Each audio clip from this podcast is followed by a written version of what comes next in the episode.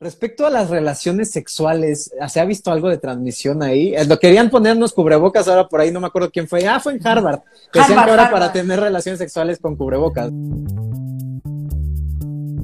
Las aves vuelan en parvadas de su misma especie y debe reconocer que, que bueno, el trabajo que, que haces en, en, redes de difusión científica es, es impresionante, es admirable y se siente bastante, bastante bien tener, tener la, de nuestro lado, en nuestro equipo de, ciencia, haciendo esta, esta labor. Muchísimas gracias, de verdad. Gracias a ti, Nico. Para mí ha sido una auténtica sorpresa encontrarme con esta tal gran cantidad de, gente interesada en ciencia, de científicos, de divulgadores, en, esta plataforma que es TikTok. Ha sido una sorpresa porque es muy social, muy acogedora y a la vez eh, súper eh, adictiva e interesante. Sí, sí, sí, es, es, Sí, al principio, bueno, era una onda como más musical, más, más de chavos, ¿no? Pero de pronto, pues por la situación se volvió bastante adecuada para esto, sobre todo por el alcance que tiene, ¿no? Y porque es un mensaje breve y, genera el interés a, las personas. Tiene su chiste, ¿no? Tiene su chiste. Doctora, me interesa eh, porque es doctor, doctorado y postdoctorado además, ¿no? Eh, sí. Biomedicina. ¿En, qué consiste esto de la investigación biomédica? Yo pienso que no muchos de nosotros estamos enterados de, lo que hacen. Claro, claro. Os lo cuento. Yo soy doctora en biomedicina y realizo investigación biomédica. ¿En qué consiste? Lo que hacemos es en el laboratorio realizar experimentos para intentar identificar dianas, eh, moleculares, eh, causas, mecanismos subyacentes a la enfermedad.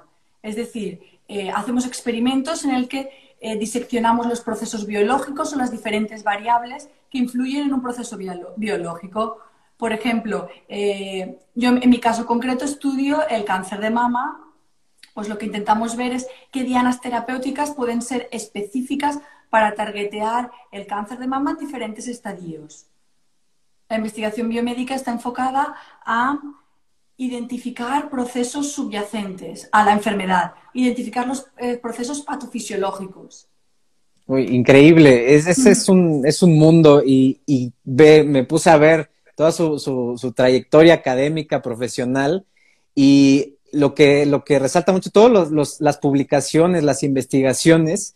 Eh, a mí me interesa mucho conocer ahorita, por cómo están las cosas de aceleradas, de que nos surge saber más, ¿Cómo ha cambiado esta forma de, de, de, de publicaciones, de publicar de, la, de parte de la comunidad científica? Sí, sí, pues con la aparición del COVID, con el inicio de la pandemia, ha cambiado radicalmente el modo de publicar. Existe una necesidad de una urgencia de información porque se desconoce absolutamente todo respecto al coronavirus.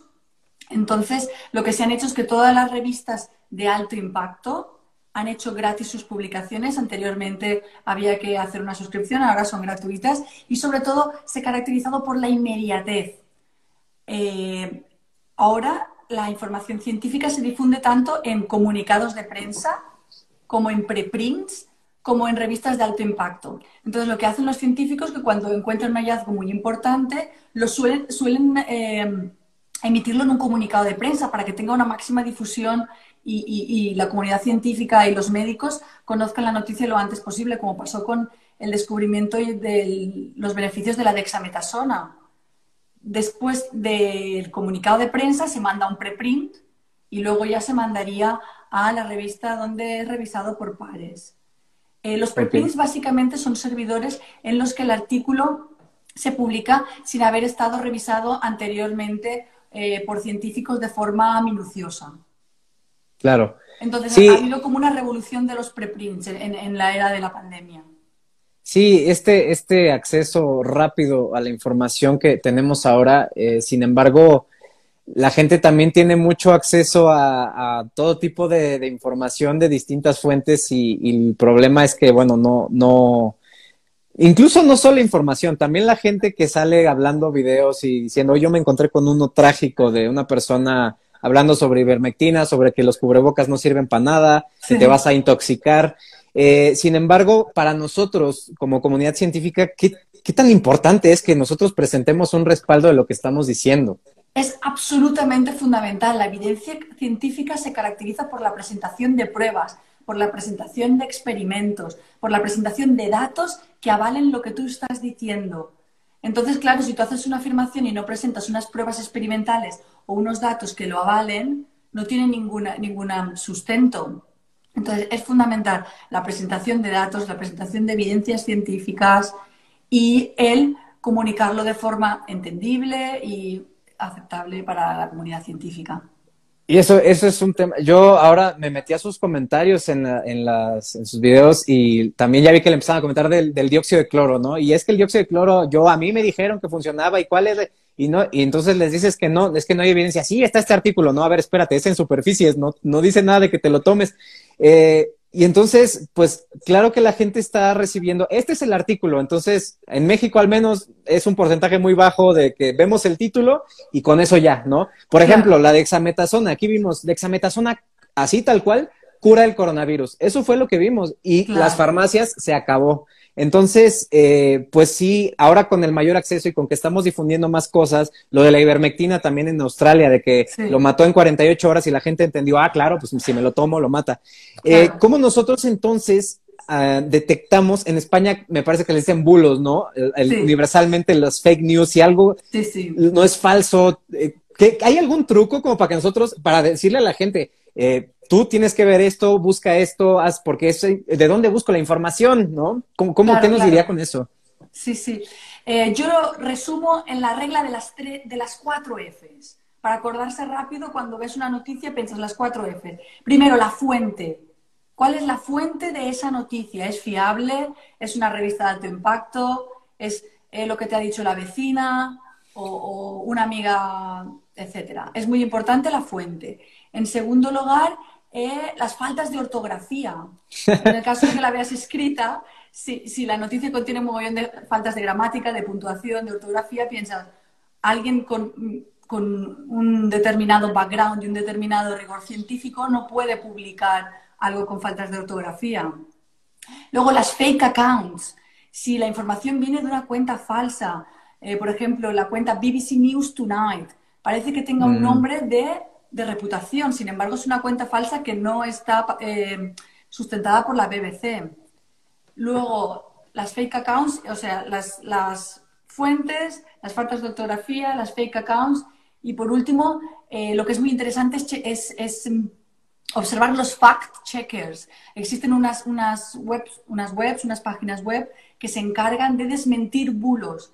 Por ejemplo, eh, aquí en España hace poco se emitió eh, se, pasaba por WhatsApp un, bulo que decía que era un, emitido oficial del Colegio de Médicos, que, apelaba a la conciencia colectiva. Realmente ningún colegio de médicos confirmó haber emitido este, este, informe, con lo que hay que intentar, si se puede, ir a las páginas de verificación de datos, los fact-checkers, para ver si es verdad que ya se ha desmentido un determinado bulo.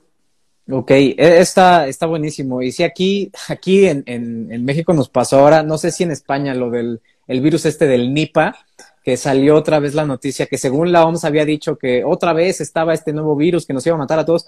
Y aquí había, hubo, ahora la fuente, periódicos, este, medios de comunicación oficiales y de, o sea, serios, y lo pusieron. Y todo fue el origen de la misma nota de 2018. Entonces, la, oye, pues entonces a quién le hago caso? A ver, vete a la OMS, vete a los journals, a ver qué dicen, no dicen nada, ya, ¿no? Pero sí, es difícil, o sea, lo entiendo. También la gente dice, pero pues es que es el periódico y dice noticias, ¿cómo no le voy a hacer caso, no? Claro. Entonces es, un tema. Para, para ahorita entrar eh, a, la cuestión de este, este agente, este agente viral, una de las principales cuestiones que se ha manipulado y se ha hecho un relajo que decimos acá con, con a quién le hago caso, porque ha habido incluso personalidades, digamos, importantes en, medicina, hasta un premio Nobel, hablando de, cuál es el consenso científico que hay hasta ahora del origen de este nuevo SARS-CoV-2. Se sabe eh, que saltó bien del pangolín o del murciélago. Si se compara el material genético del coronavirus, la secuencia, el porcentaje de homología con la secuencia del murciélago, el humano con el del murciélago, se observa que hay un 96% de homología. Es decir, prácticamente toda la secuencia del coronavirus del humano se encuentra en los coronavirus de los murciélagos. Sin embargo, la parte de la secuencia del material genético que se une al receptor humano solo se ha encontrado en el pangolín. Entonces, en algún momento tiene que haber habido una recombinación genética en el que se ha combinado el coronavirus del murciélago con el del pangolín y por sucesiva selección natural, de algún modo ha pasado a los humanos y ha ido evolucionando hasta causar eh, la enfermedad que conocemos como SARS, el síndrome agudo respiratorio severo.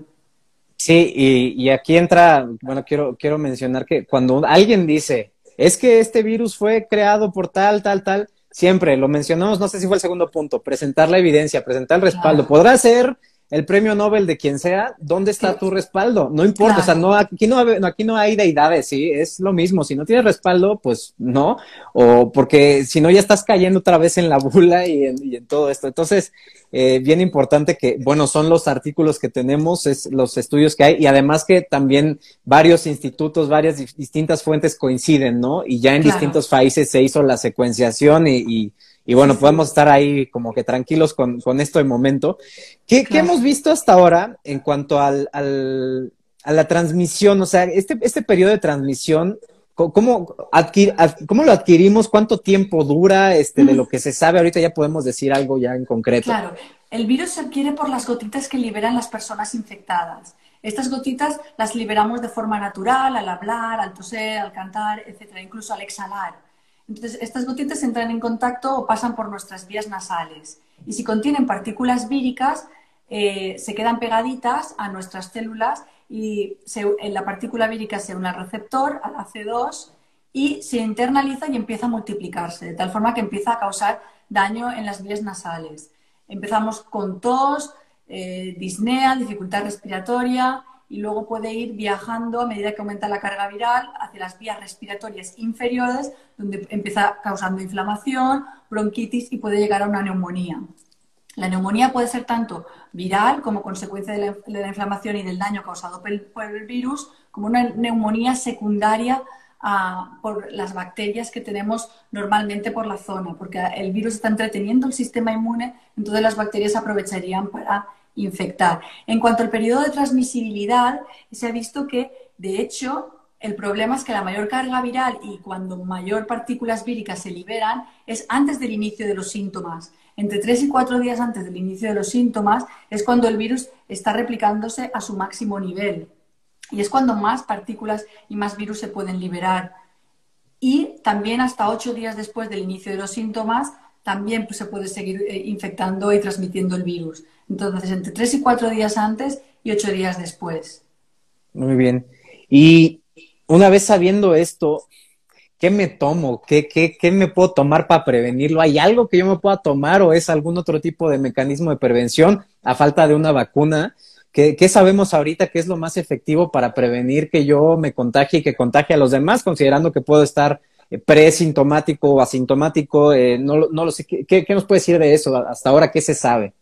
Claro, eh, no se recomienda tomar nada. Lo que sí que se recomienda hacer y es absolutamente esencial es el uso de mascarillas. Hay que llevar mascarillas siempre que se esté en un espacio abierto, no se pueda mantener la distancia de seguridad. También en espacios cerrados donde no se pueda mantener la distancia de seguridad y lavarse las manos con frecuencia, además de eh, mantener la distancia. Entonces, yo lo resumo facilito. ¿Cuáles son las medidas más efectivas? La regla de las tres eh, M's. Mascarilla, manos y metros. Llevar mascarilla siempre que se pueda, guardar la distancia de dos metros y lavarse las manos con frecuencia con gel hidroalcohólico o con agua y jabón. Es fundamental utilizar agua y jabón o gel hidroalcohólico porque así ayudas a que se desintegre y se inactive el virus. Claro.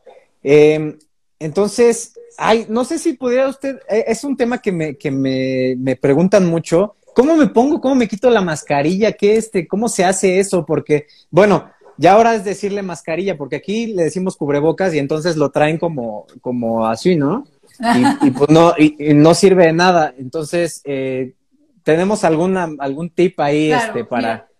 por supuesto, Nico. Mira, tengo aquí una mascarilla quirúrgica. Se tiene que poner con la parte azul hacia afuera. No tenemos, nos, tenemos primero que todo lavar las manos durante 20 segundos con agua y jabón antes de, cogerla o de tocarla y nos la colocaremos eh, con la parte azul hacia afuera y teniendo en cuenta que siempre suele haber una parte rígida en la parte superior para ajustarnos la nariz. Entonces, sin tocar el filtro, nos la colocaremos mirando que, quede, que quede bien ajustada y ajustaremos en la parte esta rígida el, para que quede ajustada en la nariz. Y ya está, tiene que cubrir barbilla, boca y nariz, las, estas tres mucosas. Y hay que, no hay que tocársela mientras la llevas puesta. Luego, para quitársela, sin tocar el filtro nunca, te lavas las manos, la coges de los extremos y te la quitas con cuidado y la depositas en una bolsita cerrada para su eh, desecho. Lo ideal es que antes de depositarla cortemos eh, los dos eh, hilitos para evitar que luego, en caso de que esto vaya, sea vertido al mar, ningún pececito ni ningún animal se enganche. Oh, doctora, nos preguntan, ¿qué, cuál es su opinión sobre la mascarilla en el auto? ¿Qué medidas adentro de un auto, de un automóvil? A ver, si, si en el automóvil vas tú solo, no tiene ningún sentido llevar mascarilla. Y el uso de, guantes, que es otra cosa que todo el mundo anda con los guantes, ¿no? Los guantes de látex afuera, ahí en el Sí, los guantes no son necesarios, dan una falta sensación, eh, una falsa sensación de protección. A no ser que tengas algún corte o alguna herida en la mano, no habría que llevarlos. Lo ideal es lavarse las manos con frecuencia, eh, con agua y jabón o gel hidroalcohólico. Es importante que el gel hidroalcohólico esté homologado o tenga capacidad virucida y, y ahorita, bueno, si nos está comentando que el alcohol, el gel, el, alcohol, el alcohol lo mata, entonces si yo tomo alcohol, hay manera, esto es algo que he escuchado, ¿no? Si, si tomo, me tomo unos tequilas, ¿voy a matar el virus o qué pasa ahí? De hecho, el alcohol es muy contraproducente bebérselo, no hay que bebérselo por nada del mundo. Aparte que disminuye nuestro sistema inmune, no te va a desinfectar el virus, no te va a quitar el virus de las vías respiratorias. Es bastante contraproducente durante estos momentos beber alcohol porque ya te digo, disminuye tus defensas, eh, no es nada recomendable.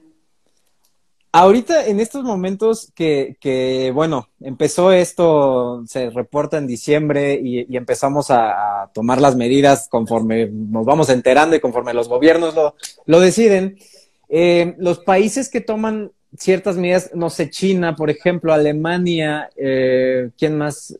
Ellos, con respecto a los, a los rebrotes, ¿Qué, está pasando ahí? ¿Por qué? O sea, están, están relajando las medidas. Este, o sea, la preocupación, por ejemplo, aquí en México es, a ver, ya estamos encerrados y entonces en el momento en que volvamos a salir, si hay un rebrote, me tengo que volver a encerrar. O sea, ¿por qué está pasando esto? ¿Vamos a estar así cuánto tiempo? ¿No? Es como una inquietud que tienen las personas ahorita.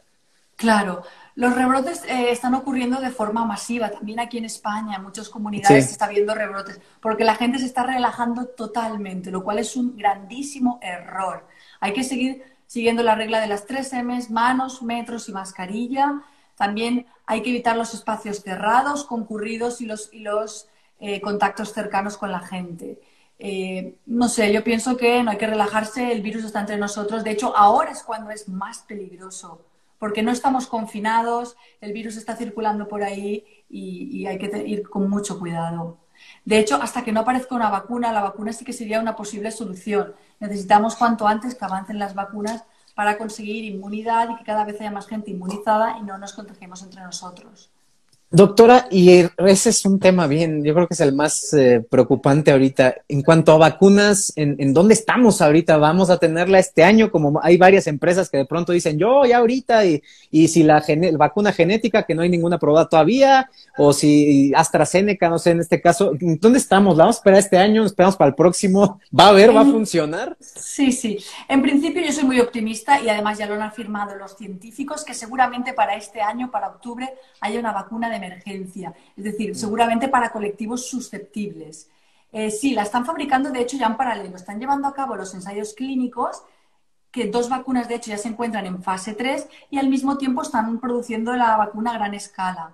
Entonces, en cuanto eh, vean que funcione y pase todas las fases de los ensayos clínicos en cuanto a seguridad y eficacia, la empezarán a, y, consigan la autorización pertinente de las entidades eh, reguladoras, ya la podrán empezar a comercializar. Y con un poco de suerte, seguramente para octubre ya habrá disponible una vacuna. Fundamentalmente hay creo que tres, cuatro frentes abiertos. Uno es el de China, el de la compañía biotecnológica CanSino. Esta vacuna está basada en un adenovirus.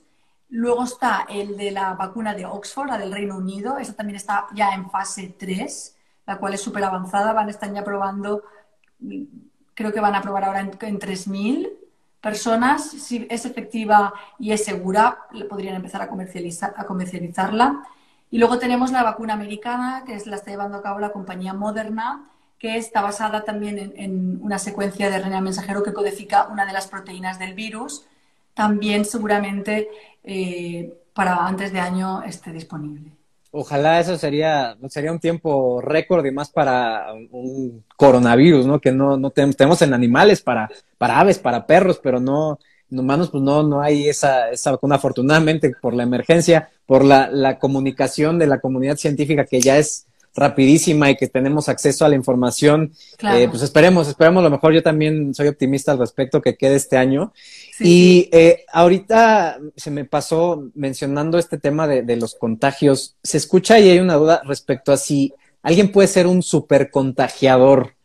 ¿No? ¿Qué, qué, qué significa eso? ¿Qué podemos ver con eso de supercontagiadores? Resulta que, que aparte de que tenemos una susceptibilidad individual al virus y a generar una mayor o menor carga viral, se ha puesto, por ejemplo, que los hombres tienen una mayor propensión a coger el virus y también las personas con el grupo sanguíneo A. Luego también hay personas que por su forma de hablar o, o de comunicarse suelen liberar muchas más partículas y más gotitas al hablar o al toser. Entonces, estas personas, de hecho, se vio que el 80% de los contagios era producido por un 10% de las personas. Es decir, sí que hay personas que, bien, ya digo, por sus características individuales, por su forma de comunicarse, liberan muchas más partículas, pueden tener una carga viral más alta. Luego también lo que he leído es que existe eh, probablemente eventos de superdiseminación, eh, donde hay mucha gente reunida en un espacio cerrado en el que se canta, se habla fuerte, eh, ocurrió, por ejemplo, en un coro de Washington, que había una persona infectada, realizaron un coro y, a posteriori prácticamente todos estaban eh, enfermos, contagiados. Sí, es importante eh, evitar esto. Eventos donde se hable, se cante, se grite, etcétera, y que estén muy concurridos. Sí, igual en, en, Corea me parece hubo ahí uno de mil personas, ¿no? Así que estaban en un décimo piso, todo cerrado, este, igual cantando, ¿no? Un tipo ahí de, de secta rara que estaban y, con los flujos de aire y bueno, los aerosoles viajan más. Es, sí es un tema a considerar y, bueno, aquí en, en, México en la onda del transporte público, lo que vendría siendo el suburbano, los camiones, van repletos y van con el, cubrebocas, no mascarilla. Este, está, está, está difícil y, verlo ahorita que estamos disque regresando a la, nueva normalidad. Eh, pero bueno, en dado caso de que, de que alguien, alguien se enferme, ¿qué, ¿qué opciones ahorita hay?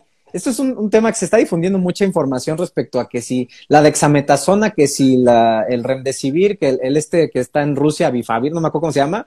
Sí, eh, ¿qué, ¿qué, tenemos, ¿Qué tenemos ahorita de, de, de opciones? ¿Hay algo actualizado de, de, opciones terapéuticas que ya tengamos como, ah, es esto o, o, o qué sabemos al respecto? Claro, lo mejor es no tomarse absolutamente nada eh, por decisión individual, siempre bajo prescripción médica, no hay que tomarse nada. Pero ¿cuáles son las opciones terapéuticas en el caso de que seas un paciente grave, etcétera, hospitalizado por COVID?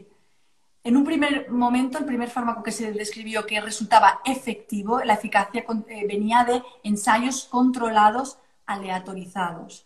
Fue la dexametasona. La dexametasona es un corticoide antiinflamatorio muy potente. Entonces disminuye la respuesta inflamatoria y los pacientes eh, hospitalizados por COVID también se reducía la letalidad, se reduce la letalidad.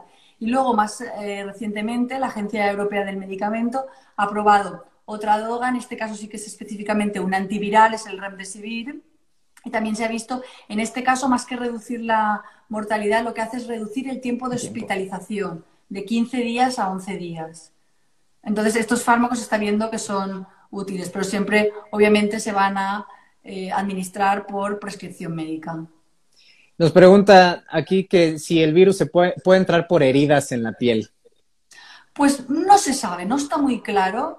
Entonces, como no está claro y es un debate, mejor prevenir que curar. Claro.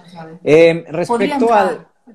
Sí, no, no, no, no lo sabemos, ¿no? Y, qué bueno que menciona esto. Sí. Una reciente publicación, por ejemplo, ha cultivado diferentes células de diferentes órganos como del hígado, del corazón, eh, del páncreas, y ha visto que el coronavirus in vitro sí que tiene capacidad de infectar estos órganos porque expresan el su receptor, el AC2.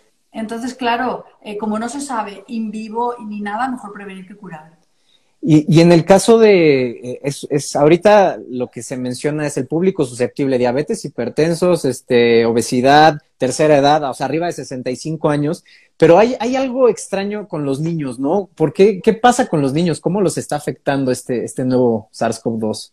Claro, los niños son como súper contagiadores. Ellos mm, se ha visto que no desarrollan una sintomatología respiratoria, sin embargo, algunos niños sí que han presentado eh, síntomas cutáneos como rash, erupciones, enrojecimientos, etc. Es decir, es fundamentalmente, van a actuar como vectores de transmisión.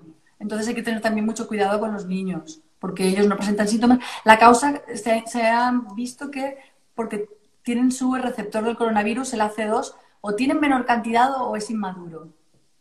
Sí, y, también mencionan que su, respuesta, sí, su respuesta inflamatoria es menos este, potente que la de alguien ya más grande, ¿no? Entonces, por eso, este, es que mucha preocupación aquí en México es que mis hijos, no, no, como que a ellos les pasa algo, no, más bien es, y sí, es que el niño estornuda a los cuatro vientos, ¿no? Y tose y corre y agarra todo y se cae. Entonces, este, ahí ese es un, una, una situación ahí de cuidado con respecto a los, a los chavitos. Este, hay otra cosa ahorita que preguntaron lo de la sangre. Respecto a las relaciones sexuales, ¿se ha visto algo de transmisión ahí? Eh, lo querían ponernos cubrebocas ahora por ahí, no me acuerdo quién fue. Ah, fue en Harvard. Que Harvard, que ahora para tener relaciones sexuales con cubrebocas, ¿no? Harvard recomendó a las personas que vayan a tener relaciones sexuales y no vivan en la misma casa, hacerlo con cubrebocas o la mascarilla. Lo que ocurre, por ejemplo, a nivel del semen es que ha habido diferentes estudios que sí que han encontrado el coronavirus en semen o sea, hay algunos que sí que lo han encontrado y otros que no lo han encontrado. Entonces hay un poco un debate, porque no se sabe si el COVID es capaz de atravesar la barrera hematotesticular, porque el virus no se sabe si puede pasar de la sangre a los testículos, porque ahí hay una barrera muy potente que la mayoría de antígenos y de, moléculas que hay en la sangre no pasan a los testículos. Entonces no se sabe aún si el coronavirus podría estar presente en semen. Yo he leído más estudios que no está presente que que está presente. Pero bueno, hay un debate al respecto, obviamente. Sí. Sí, es que ese, ese es otro, ahorita eh, que, mencionar, la, ¿quieren la información ya? No, sí o no, sí o no. Ahí está, se está estudiando, se está estudiando, se está estudiando. Todo lo que están escuchando aquí de la doctora, todo publica ella en, en, sus redes. Aquí está el artículo, aquí está el respaldo, acaba de salir esto, aquí todo con respaldo. No es de, ah, sí, ahorita pasó esto. No, no, no es improvisar, no es decir si funciona. Es, no, no te puedo decir que sí todavía, las heridas, no lo sé el semen, pues hasta ahora no, parece que no, pero no, todavía no lo confirmamos, ¿no? Es la importancia de tener toda la, evidencia. Y ya entrando aquí a esto que ya mencioné, las redes, doctora, ¿por qué, por qué eligió darnos cátedra en TikTok? Porque es una plataforma que puede tener un súper gran alcance, además eh, es muy dinámica y muy divertida, es muy fácil eh, hacer un vídeo, bueno, relativamente fácil hacer un vídeo y llegar a muchas personas. Y por mi trabajo vi tal cantidad de desinformación, bulos y movimiento antivacunas que tenía la obligación moral y el deber de informar y difundir ciencia, y sobre todo basada en la evidencia científica, utilizando fuentes fiables, revistas de alto impacto, para que llegue, pero información certera. No, ahorita los antivacunas y los del 5G están brutales, ¿no? Están haciendo o sea, diciendo, no vacunes a tus hijos, este, te van a inyectar un nanochip y te, bueno, eh, y, por ejemplo, hay una cosa, yo discutía con un doctor de, Estados Unidos, de este, que, es que cómo le haces, o sea, si alguien te dice, es que sí, es Bill Gates y es los nanochips, y en lo que uno busca la evidencia para respaldárselo, ya se le fueron horas y la persona, alguien puede lanzar un comentario de 10 minutos, no, de un segundo, y, y ya ponerlo a uno a, a ver, no, es aquí, entonces tenemos que escoger bien luego esas, esas, esas batallas, este, pero pues es que si no hay evidencia, pues hasta ahí, ¿no? Perdón, preguntan aquí, eh, ¿los veterinarios pueden apoyar en esta pandemia? Fíjate, Edwin, que en Alemania, de hecho, el que está a cargo ahorita de eso es un médico veterinario, el del instituto, ahí es, es, Robert Cook, ¿cuál es el instituto? Sí, creo que sí, ¿no? Sí, Robert Cook. Pues. Robert Cook, este, sí, pues en genética de poblaciones, generalmente las, en las dependencias de gobierno habemos médicos veterinarios este, por, por este tipo de manejos. Es un trabajo en equipo, o sea, es, es multidisciplinario dentro de la ciencia. Todos tenemos que estar viendo artículos, todos tenemos el chiste es trabajar en equipo, ¿no? Y, y, ayudar a las, a las, personas, eso es lo, lo mejor. Eh, me quiero eh, ir, doctora, yo sé que, tiene su, agenda ocupada respecto, yo sé que usted es una persona muy optimista y, y ahorita nos hace falta eso, porque la gente pues está en, la cuestión ya de apocalipsis y ahorita con lo que está pasando de los eclipses de aquí en México tembló y, bueno, que ya, ya, ¿qué nos va a pasar? Los mayas predijeron el fin del mundo, era, era ayer, ya no fue, pero bueno, este, ¿qué, cuál es el lado positivo? ¿Le ve algún, algún lado positivo a lo que estamos viviendo ahorita? Yo creo que cualquier situación negativa siempre tiene un lado positivo y es lo que tenemos que hacer hincapié y recordar. Eh, la pandemia lo que nos ha dejado claro es la importancia de la salud y la ciencia en el progreso. Es decir, necesitamos ser conscientes, necesitamos conocer mecanismos, investigar. Hay que invertir en investigación para poder avanzar y hacer frente a cualquier improviso biológico. Ahora ha sido el virus que ha saltado de los animales a los humanos, pero puede ser cualquier imprevisto y investigar en ciencia es absolutamente esencial y fundamental. Entonces yo creo que sí que ha calado un poco en la población el hecho de que investigar y los investigadores y los científicos son relevantes e importantes para el progreso y para nuestra vida, porque sin ellos nos quedamos confinados, nos, quedamos estancados y no hay nada que hacer. y además, sí. Sí, sí, que ha habido una gran concienciación social en ese sentido y luego, por otro lado, la importancia de recordar la antigua cotidianidad, dar un beso y un abrazo, que era algo que dabas por sentado muy común y ahora tiene un valor incalculable. Claro, y, también en, respecto a la importancia ahorita, tenemos las redes sociales y, estamos siendo más, este, teniendo más exposición respecto a nuestros mensajes y por ahí el, un, doctor decía en una entrevista de, vacunas que, ¿por qué no le hacen caso a los, a los científicos o a los médicos? Eh, es que pues generalmente no tienen tiempo de decir las cosas, ¿no? O son muy cortantes o, pasan como déspotas o entonces yo ahora la, veo usted, por ejemplo, veo a, todo lo que yo le digo el Dream Team de la ciencia, este, pues realmente en cuestiones sí divertidas, o sea, no somos más, no somos una erudita, o sea, no somos una élite ahí que, que vemos por debajo, o sea, somos personas, estudiamos, tuvimos la fortuna, pienso yo, de estudiar algo relacionado con ciencia y ahorita tenemos la, la, oportunidad de ayudar y de aportar nuestro granito de arena, sea en Instagram, sea en TikTok, sea, pero, pero valor y con respaldo, ¿no? Y, y contrarrestar un poco esto que se está generando de que por las mismas redes sociales hay un montón de conspiranoicos diciendo un montón de que lo que se dice aquí son pendejadas en México. Este, y pues ni modo, hay que, hay que meterse de, de manera así, yo, yo les digo a ustedes, ustedes lo hacen con mucha clase y porte y sí, elegancia. Yo a veces sí me meto a los, o sea, sí, a los golpes, a la guerra, ¿no? A ver, espérate, ¿dónde Pero bueno, habemos de todo y, y, y, lo que quiero que, que se quede bien aquí es, aquí está el doctor Amauri, está el doctor Micas, este, pues somos un equipo, un equipo. unido, estamos trabajando juntos en esto, a mí me da muchísimo gusto.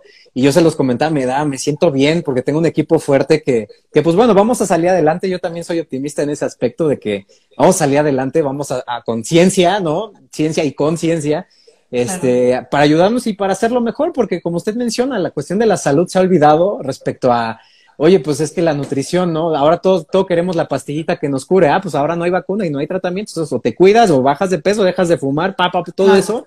Eso es algo positivo que lo estamos retomando y, tengo, tengo bastante optimismo con respecto al panorama.